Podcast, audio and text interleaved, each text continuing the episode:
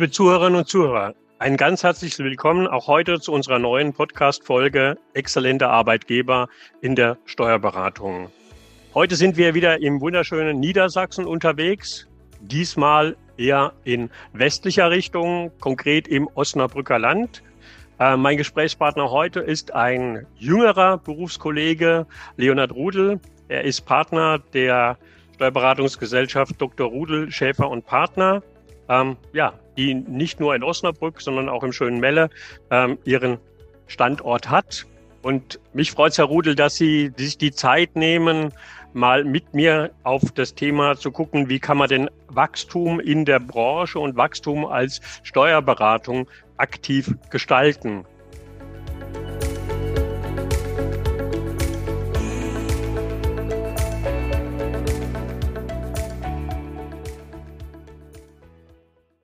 Aber bevor wir in die Inhalte reingehen, wäre meine Bitte, sich ganz kurz als Person und natürlich auch Ihre Kanzlei vorzustellen.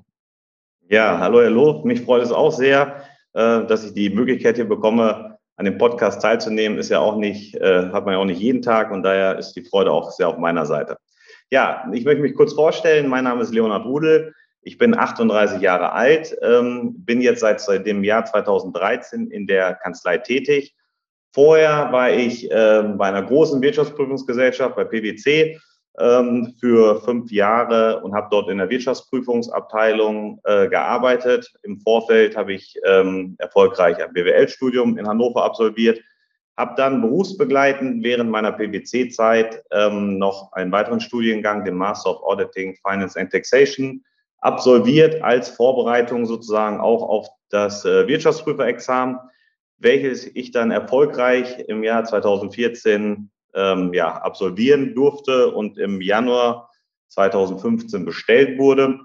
Ähm, ich bin dann äh, seit dem Jahr 2016 auch Partner in der Kanzlei Dr. Rudel Schäfer und Partner und wir sind derzeit ähm, an zwei Standorten tätig. Das ist äh, zum einen, wie schon angesprochen, das schöne Melle und äh, in der etwas größeren Stadt Osnabrück. Ähm, wir sind derzeit unterwegs mit äh, in Summe 17 Berufsträgern, äh, aktuell zehn Partnern, ähm, davon sieben Partner in der Steuerberatung, Wirtschaftsprüfung und äh, drei Partner in der Rechtsanwaltsabteilung.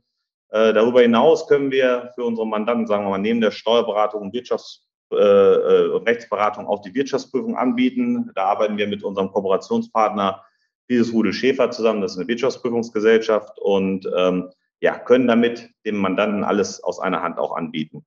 Wir sind in Melle derzeit äh, ein Team mit uns, den zuständigen Partnern und Berufsträgern von 40 Personen. Ähm, das Osnabrücker äh, Steuerberaterteam ähm, umfasst äh, derzeit 35 Personen und in der Rechtsabteilung mit sechs Berufsträgern sind 15 Personen tätig, sodass wir in Summe ähm, unter dem Dach Dr. Rudel Schäfer und Partner mit äh, 90 äh, Personen arbeiten. Das ist ja schon eine staatliche Zahl. Deswegen, wenn ich Ihnen eine Kategorie geben darf, man kann schon sagen, Ihre Kanzlei zählt zu den großen mittelständischen Kanzleien im Osnabrücker Land. Und das ist ja auch ein Schritt, den Sie in den letzten Jahren ja als Partnerkreis, aber ich denke auch Sie als Person ähm, stark forciert haben ähm, sie nicht nur in die Nachfolge ihres Vaters eingetreten, wenn man jetzt über die Namensgleichheit stolpern sollte beim Zuhören, ähm, sondern haben ja, ja das Wachstum auch, und das ist unser Kernpunkt heute, vorangetrieben, ähm, auch durch die Integration weiterer Kanzleien aus dem Umland.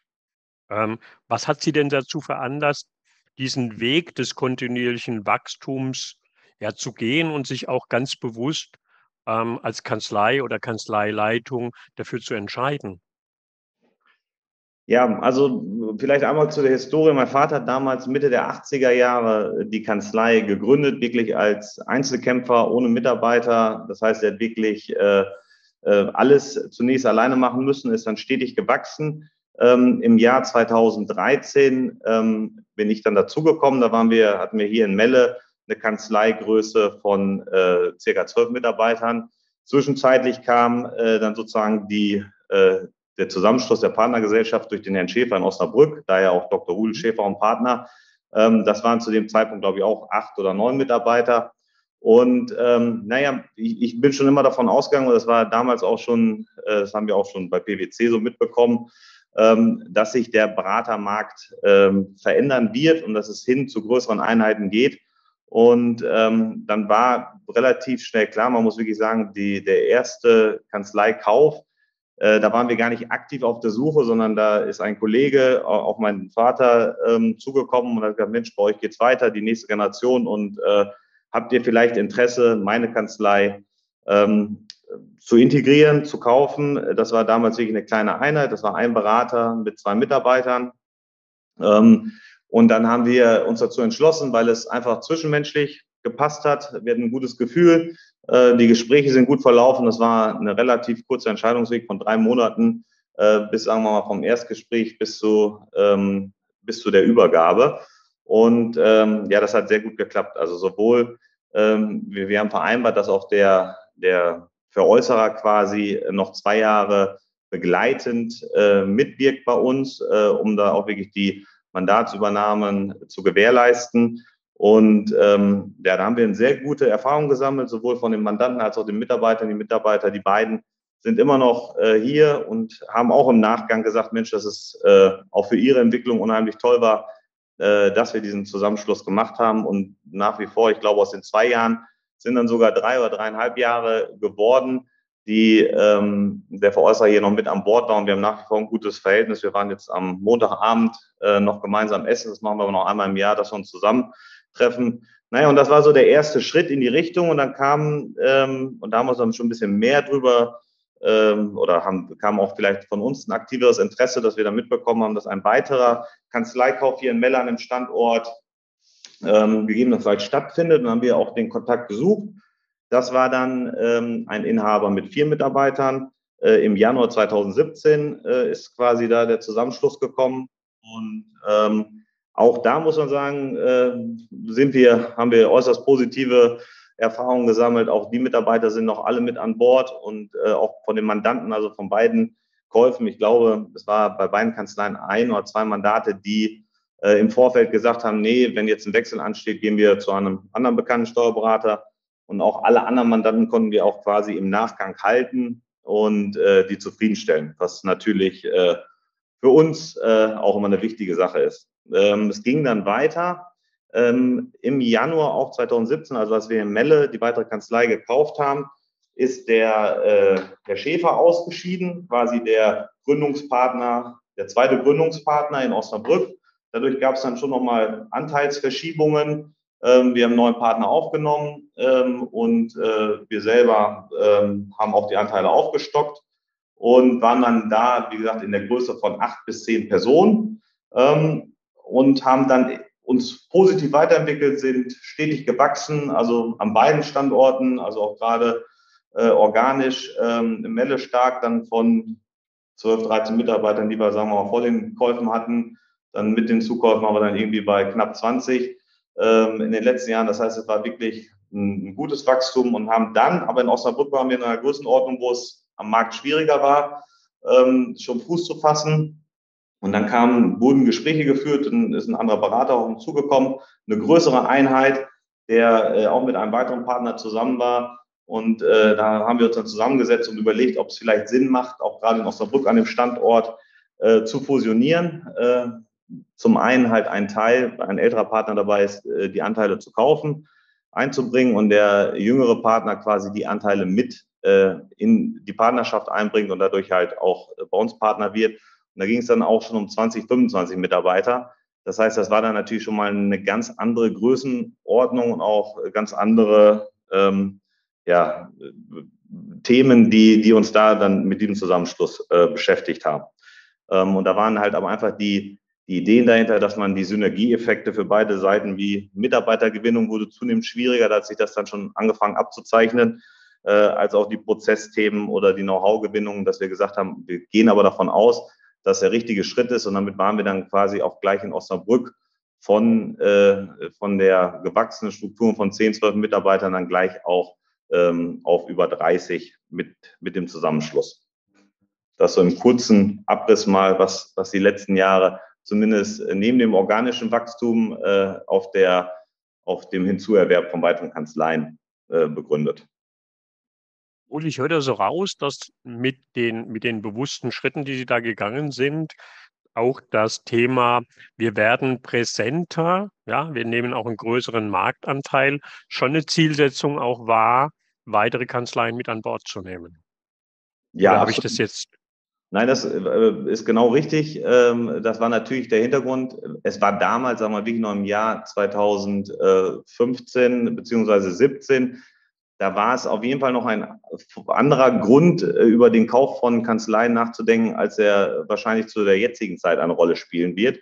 Damals war es ganz klar noch auch äh, die Mandatsgewinnung durch den Zukauf. Ich kann mich daran entsinnen, dass man damals auch, wenn man auf diversen Fachveranstaltungen war, wo es dann um äh, Kanzleikäufe ging, dass da auf eine Kanzlei äh, diverse Bewerber ähm, quasi Interesse bekundet haben äh, zum Kauf der Kanzlei. Äh, und wenn man jetzt sich mit Kollegen, also ich tausche mich da wirklich viel mit weiteren anderen Berufsträgern, Kanzleienhabern hier aus der Region aus, also pflegt ein gutes Netzwerk und wenn wir uns da so unterhalten, dann ähm, hat sich ja eher gedreht, dass man jetzt darüber nachdenken würde, eine Kanzlei zu kaufen aufgrund der Mitarbeiter, aber nicht zwingend, um noch mehr äh, Mandate äh, zu bekommen, zumindest nicht vordergründig als, als ersten Grund. Das heißt, das war damals schon die Ausrichtung, erstmal das Wachstum durch den Hinzukauf äh, auch interessanter Mandate. Das ist ja der Blick nach außen, also in Richtung Mandat, Marktentwicklung. Ich denke, die Zuhörerinnen und Zuhörer aus dem Berufsstand werden natürlich sagen, das hat ja auch Konsequenzen für die eigene Organisation. Wir sprachen nochmal auch gerade die deutliche Erweiterung in Osnabrück an. Ähm, wenn Sie da nochmal so zurückschauen auf die ja, gegangenen Schritte, was waren denn in puncto Kanzleiorganisation, Kanzleistruktur, die sich jetzt auch über zwei Standorte erschreckt, die größten Herausforderungen? Und vielleicht mögen Sie auch einen Einblick geben, wie Sie denn an diese Herausforderungen auch rangegangen sind, Sie als Person, Sie als Partnerkreis. Ja, also ähm, das ist, bringt natürlich das eine, äh, bringt die anderen äh, Themen dann mit sich quasi. Und ähm, ja, das ist auf jeden Fall so, dass, dass diese Wachstumsstrukturen natürlich auch äh, regelmäßig die Prozesse angepasst werden müssen. Ich meine, und da sage ich auch ganz ehrlich, da bleibt auch viel, gerade in so exzessiven Wachstumsphasen, viel auf der Strecke, äh, wo man dann wirklich im Nachgang sagt, äh, wir müssen jetzt dringend auch wieder an die Prozessthemen dran und auch diese Prozesse der Kanzleigröße anpassen. Ähm, ja, weil einfach die Zeit dafür dann manchmal nicht da ist. Und man muss natürlich auch, weil was wichtig ist, gerade auch die Mitarbeiter, die schon da sind im Team, äh, die muss man natürlich bei diesen Veränderungen auch immer mitnehmen äh, und begeistern können. Und äh, es ist natürlich immer Veränderungen, was Neues. Äh, das ist bei nicht nur bei Mitarbeitern, das ist auch bei uns Partnern, das ist bei jedem Mensch so. Ähm, sind Veränderungen, wenn es um was Neues geht, ist natürlich erstmal unbehaglich, als wenn man sich in seinem normalen Umfeld, in den Prozessen, die man jahrelang kennt, äh, dort weiter äh, sich auskennt und dort weiterarbeitet. Das sind natürlich ähm, äh, andere Themen. Und das waren, das waren schon die Themen, die, ähm, die wir, ähm, ja, wo wir auch Fehler gemacht haben, muss man ganz klar sagen. Sagen wir mal, wir sind so positiv gestimmt durch die zwei, ersten zwei Kanzleikäufe, ähm, weil es wirklich gar keine Probleme gab, sowohl mit den Mitarbeitern als auch von den Prozessen und mit den Mandanten, haben wir natürlich auch gedacht, naja, äh, da wird auch äh, die große Fusion in, in Osnabrück. Der Zusammenschluss, der wird da auch zu keinen äh, wesentlichen Problemen führen.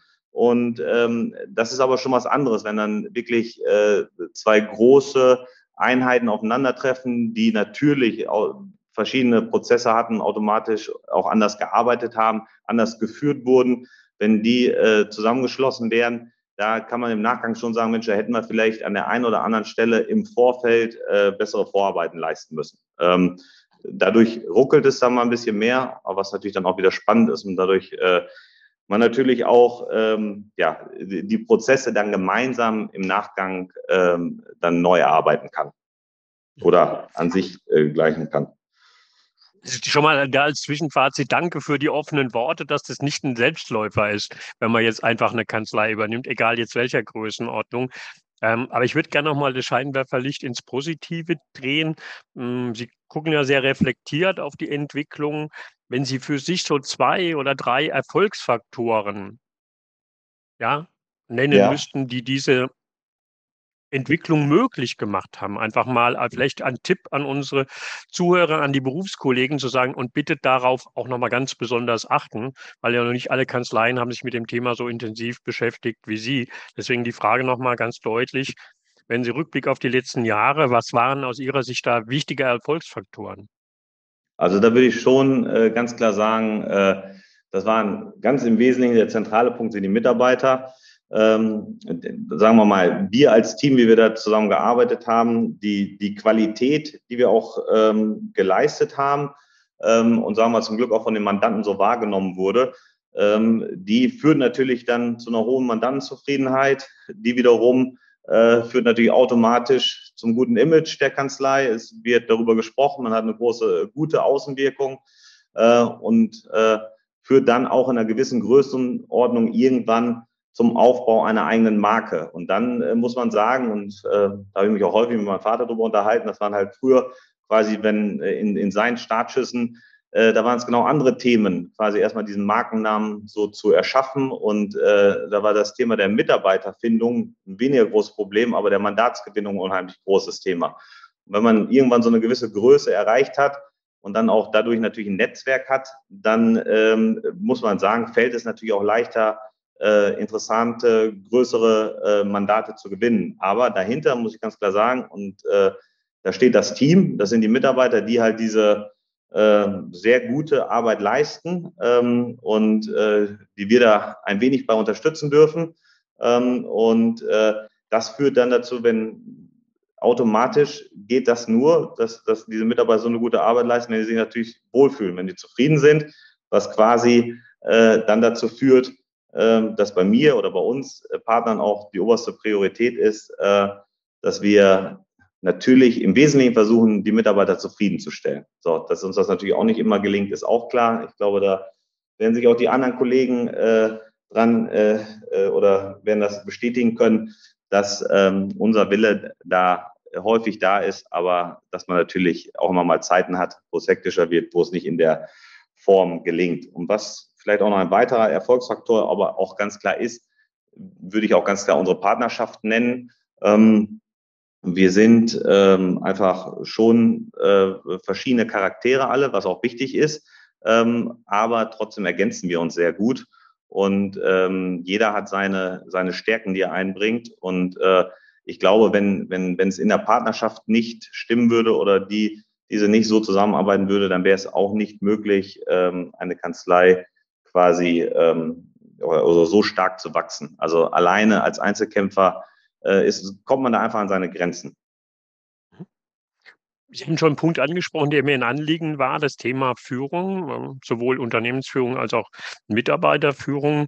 Das ist ja auch ein Erfolgsfaktor, Sie es gerade gesagt haben, in der ja, Wachstumsphase oder um Wachstum auch zu ermöglichen. Da nochmal eine persönliche Frage. Haben Sie auch wahrgenommen, dass sich das Führungsbild, das Führungsverständnis in diesem Wachstumsprozess oder in diesen Wachstumsschritten im Partnerkreis verändert hat? Ja, schon. Also ähm, umso größer der Partnerkreis wird, ähm, ähm, umso mehr, also ich mag gerne, ich bin Verfechter wirklich auch davon, bei uns Führungskräften äh, ich sage es immer so, die Stärken zu stärken und die Schwächen zu schwächen. Also mhm. jeder Partner von uns äh, bringt seine Stärken mit. Äh, und diese Stärken gilt es meines Erachtens nach zu stärken und nach vorne zu stellen.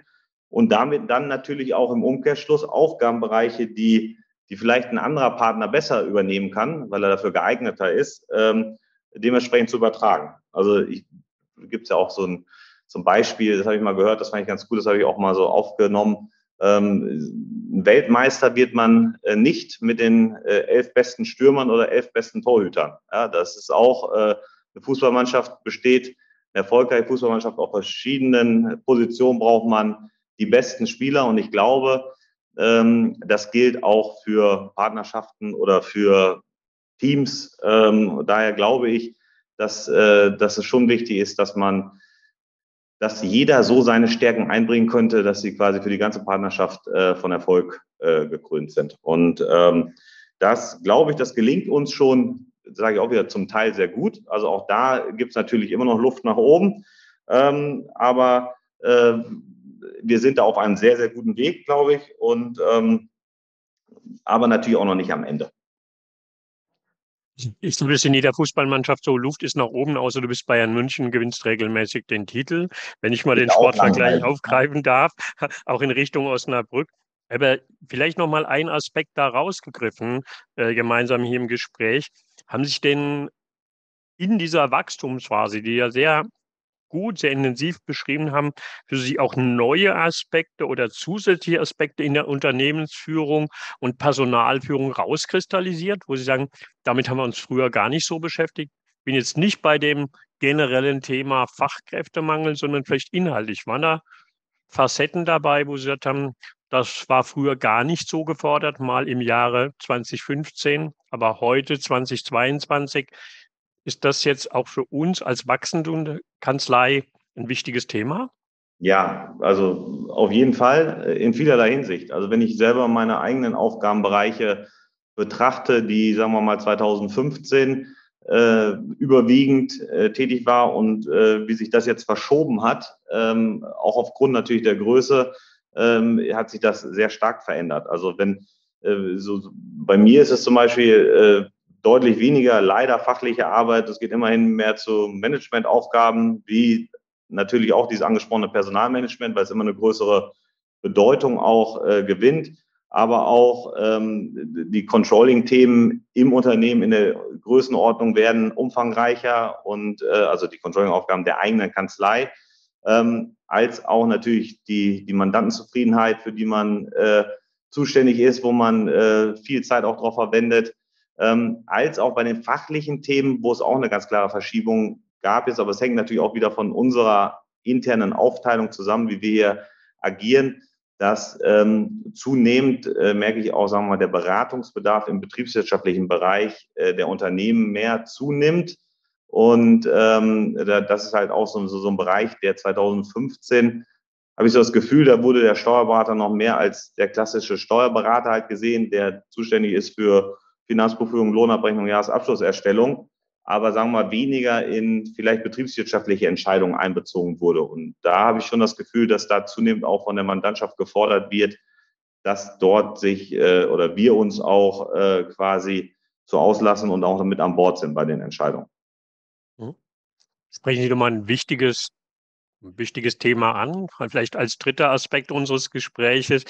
Der Berufsstand befindet sich ja, wie Sie gerade sagen, auch in Veränderungen. Ja? Ähm, und Sie sind ja ein junger Kollege mit den 38, wenn ich das so sagen darf, von, als Außenstehender. Und ähm, steht ja noch ganze Menge Berufslaufbahn vor Ihnen. Ähm, welche Veränderungsaspekte achten Sie denn ganz persönlich, das würde mich mal interessieren, für die Zukunft als besonders relevant? Und warum kommen Sie also zu dieser Einschätzung? Also ich gehe schon davon aus, dass sich der Steuerberatermarkt ähm, auch in der Zukunft jetzt noch gravierend verändern wird. Ich glaube schon, dass, sagen wir mal, dieser klassische, äh, wie es früher üblich war, ähm, der Ein-Mann-Steuerberater mit seinen drei bis sieben, acht Mitarbeitern, dass der es ähm, in der Zukunft deutlich schwieriger haben wird, einfach durch die zunehmende Komplexität wie Digitalisierung oder stetig, ständig neuer äh, äh, Gesetzesanforderungen, wie jetzt, dann kommt Corona, da sind die Entschädigungen, die Überbrückungshilfen, dann äh, denkt der Gesetzgeber sich aus, Mensch, wir können mal neue Grundsteuerthematik aufmachen, äh, dann gibt's äh, die Inflationsausgleichsprämien. Äh, das heißt also, allein aus diesem Bereich ja schon äh, ist es unheimlich schwierig, das alles abdecken zu können. Dazu kommt dann, was ich halt auch glaube, äh, die Einführung der neuen Technologien, was natürlich auch mit der Digitalisierung zusammenhängt, aber die künstliche Intelligenz äh, wird mit Sicherheit ähm, ja, in den Markt reinkommen. Es gibt da ja schon äh, diverse Vorhaben, was selbst automatisiertes, automatisches, computergestütztes, durch künstliche Intelligenz gesteuertes Buchungsverhalten angeht. Das heißt, dadurch wird auch, sagen wir, dieses klassische Beratungsfeld, nicht Beratungsfeld, klassische Aufgabengebiet wie die Finanzbuchführung, die die ja viele Berater und auch wir äh, im umfangreichen Bereich äh, abbilden, wird sich mit Sicherheit äh, in der Zukunft ähm, verändern. Und dann, was für mich das zentrale Thema ist, wirklich, äh, dass natürlich es zunehmend schwieriger wird, äh, Mitarbeiter zu finden. Ähm, und das, glaube ich, dass das dann auch noch für eine kleine Einheit äh, vermutlich schwieriger ist als äh, für eine größere Einheit, die vielleicht einfach am Markt mit dem Namen schon ein bisschen präsenter ist oder die vielleicht auch aufgrund der Größe ähm, mehrere andere Mitarbeiter-Benefits anbieten können, äh, die vielleicht äh, der, der Einzelkämpfer so nicht kann. Deswegen glaube ich schon, dass, ähm, ja, äh, dass es dort Veränderungen geben wird. Sie haben ja auch schon ein Stück weit geschildert, gerade bei dem Thema äh, Fachkräfte, bei dem Thema Mitarbeiter, wie sie dem begegnen wollen. Ich habe das rausgehört für mich zu sagen, wir wollen da schon auch ähm, als sehr sichtbarer Arbeitgeber am Markt agieren. Also Sie hatten vorhin selbst das, den Begriff der Marke verwendet, also auch da eine klare Positionierung. Gibt es noch weitere Aspekte, wo Sie sagen, so wollen wir diesen Herausforderungen begegnen? Ich denke, auch mal gesprochen an die Zuhörer zu sagen, auf was muss man in Zukunft noch achten oder was hätten Sie noch für Impulse zu sagen, liebe Berufskollegen, an die Dinge müssen wir noch stärker in Zukunft auch denken, wenn wir uns mit Zukunft beschäftigen? Ja, also ich glaube schon, ähm, dass es zwei zentrale Themen sind. Ähm, und äh, das sind für mich, äh, ich denke auch für viele Kollegen, die, die zuhören, sind das mit Sicherheit schon das Thema Mitarbeiterentwicklung in dem Berufsstand, als auch die schnell voranschreitende Digitalisierung. Und da kann man natürlich jetzt im Einzelnen äh, drauf eingehen und sagen, Mensch, wie kann man dem entgegenstehen? Also das mit Sicherheit ist das, äh, also wenn ich mich mit Kollegen unterhalte und austausche, dann äh, ist bei den wenigsten äh, Kollegen die Sorge, dass, dass nicht genug Mandate vorhanden sind oder nicht äh, genug Mandate gewonnen werden können, sondern es geht eher dahin, ähm, dass wir und auch die Kollegen Mandate ablehnen, weil quasi äh, die Ressourcen äh, der, der Abarbeit nicht vorhanden sind. Und da ist es natürlich so ein zentrales Thema, wo man sich natürlich dann fragen muss, ähm, oder dann auch vor allem der Berufsstand mit der Steuerberaterkammer und dem Verbänden auch, wie kann es gelingen, erstmal wieder mehr junge Menschen ähm, ja, für den Beruf zu begeistern, dass sie erstmal sagen, wir machen eine Ausbildung. Ich glaube, es gibt im kaufmännischen Bereich keine anspruchsvollere, interessantere Ausbildung als die, ähm, der, der und die Steuerfachangestelltenausbildung. Und ähm, daher ja, versuchen wir natürlich, also um also dieses Problem äh, der entgegenzuwirken, wir bilden schon äh, seit, ich glaube, mein Vater ist sehr früh damit angefangen, seit 25 Jahren aus. Ähm, jedes Jahr an beiden Standorten sind jetzt hingegangen, dass wir jedes Jahr jetzt auch schon mit, mit, mit zwei Azubis starten, dass wir selber sagen, okay, gut, wir wollen äh, das zumindest auch gewährleisten, dass auch aus den, Einra aus den eigenen Reihen Nachwuchs kommt. Ähm, allerdings äh, ja, ist es gar nicht so leicht, wenn man das so vergleicht zu früher, äh, Bewerbung zu erhalten. Und da kämpfen wir schon sehr drum. Und da sind wir jetzt auch, auch zu dem Thema, wir, wir versuchen dort äh, auch mit dem Social Media Auftritt, der, sagen wir mal, gerade bei der älteren Generation vor vielleicht noch drei, vier Jahren undenkbar war, äh, äh versuchen wir auch dort uns hin zu optimieren oder aufzustellen oder sind auch gerade dabei, Kampagnen zu planen und zu starten, weil wir einfach sagen, das ist ein Bereich, den können wir nicht mehr außen vor lassen. Und das halt wirklich in erster Linie quasi ähm, unter dem Hinblick des Aufbaus der Arbeitgebermarke und noch nicht mal ähm, äh, nur dazu, neue Mandate zu gewinnen. Ja, das, ich glaube, das eine geht mit dem anderen einher. Und natürlich steigert man auch dort dann oder damit die, den Bekanntheitsgrad oder es ist auch gut für die Marke. Allerdings ist das wirklich der, der Hauptgrund dafür, ja, weiter äh, attraktiv zu sein und vielleicht auch durch einen jüngeren, vereinfachten Auftritt äh, den, ähm, den, den Mitarbeitern, den Interessierten zu zeigen, Mensch, äh, die sehen die Steuerberatung anders, die sehen das nicht so verstaubt, die, äh, die gehen andere Wege. Und das ist uns schon wichtig, dass wir so auch wahrgenommen werden, weil ich auch glaube, dass wir tatsächlich in vielen Themen äh, auch gar nicht verstaubt sind, sondern sehr modern unterwegs sind. Ne? Ich meine auch, das, das sind alles diese Führungsthemen, da kann man, könnten wir uns jetzt wahrscheinlich ähm, noch einen halben Tag drüber unterhalten. Oder haben wir ja zum Teil auch schon. Ähm, ja. Nur äh, das sind halt viele spannende Themen, die da ähm, einher mitgehen. Wie, wie führt man im Unternehmen?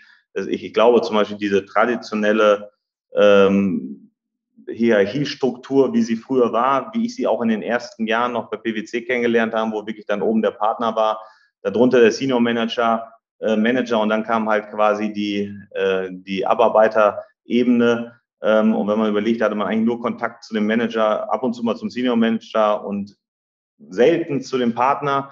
Äh, und das wurde natürlich auch noch per Sie. Alles äh, ist das, ähm, äh, war die Sitzkultur noch absolut äh, im Vordergrund und wie sich das allein in diesen fünf Jahren PwC verändert hat, äh, bis wir zum Schluss quasi ähm, alle Ebenen bis auf den Partner geduzt haben. Und äh, ich glaube, kurze Zeit später, zwei Jahre später, habe ich gehört, dass PwC das Du komplett eingeführt hat äh, und auch die Hierarchien deutlich flacher äh, gesetzt hat. Und, und das leben wir halt auch. Also wir haben hier auch, pflegen hier offene Türpolitik. Äh, die Mitarbeiter wissen, äh, dass sie mit allen Themen, Belangen, nicht nur fachlichen Fragen bei uns zur Tür reinkommen dürfen. Und äh, ja, versuchen da schon auch mit einer lockeren Art ähm, quasi die Mitarbeiter auch absolut zufriedenzustellen. dass dass, ich glaube, eine hohe Zufriedenheit führt erstmal schon mal dazu, dass man zumindest eine niedrige Fluktuation ähm, haben kann. Ne? Und das ist ja zunehmend wichtiger, gerade auch unter dem Hinblick, dass es ja auch zunehmend schwieriger ist, neues Personal zu finden.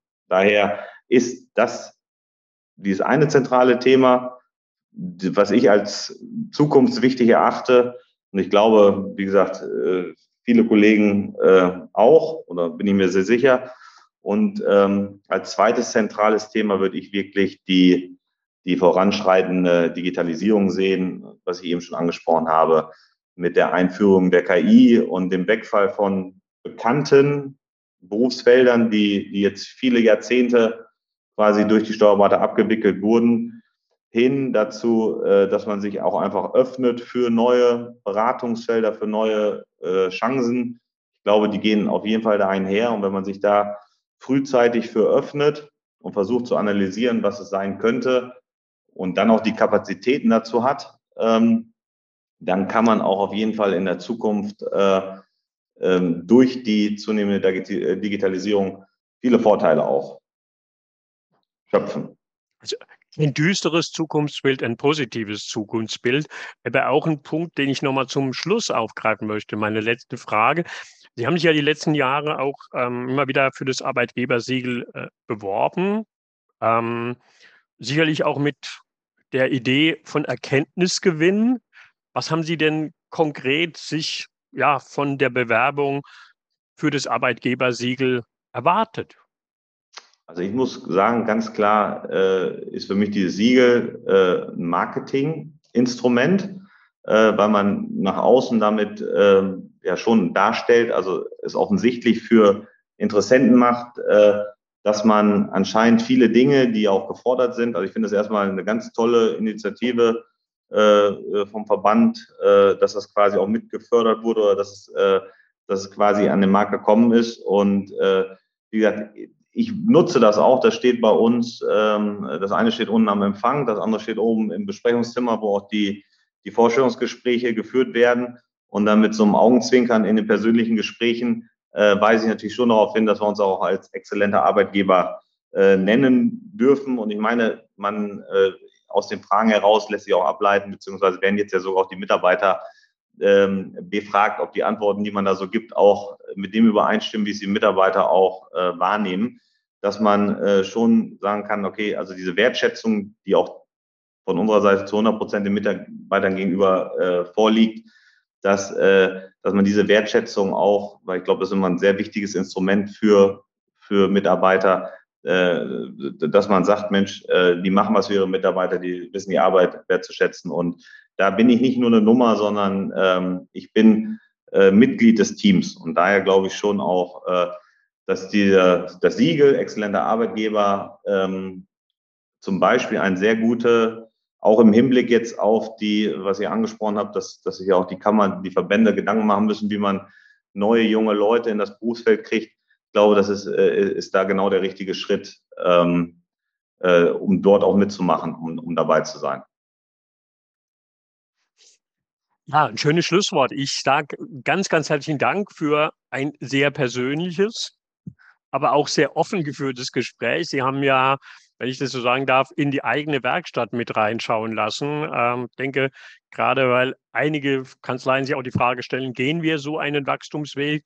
Nochmal mein ganz, ganz herzlichen Dank. Ich hoffe, abschließend gesagt, Sie, liebe Zuhörerinnen und Zuhörer, haben wertvolle Impulse eines jungen Berufskollegen mitgenommen. Mit 38 darf man, glaube ich, sagen, noch junger Berufskollege. Ähm, und nehmen, wie gesagt, viele wertvolle Impulse aus unserem Gespräch mit. Einen herzlichen Dank an Sie, lieber Herr Rudel, und einen herzlichen Dank an alle Zuhörerinnen und Zuhörer von meiner Seite. Ja, ich danke Ihnen, Herr Lof. Hat Spaß gemacht. Vielen freut Dank. mich.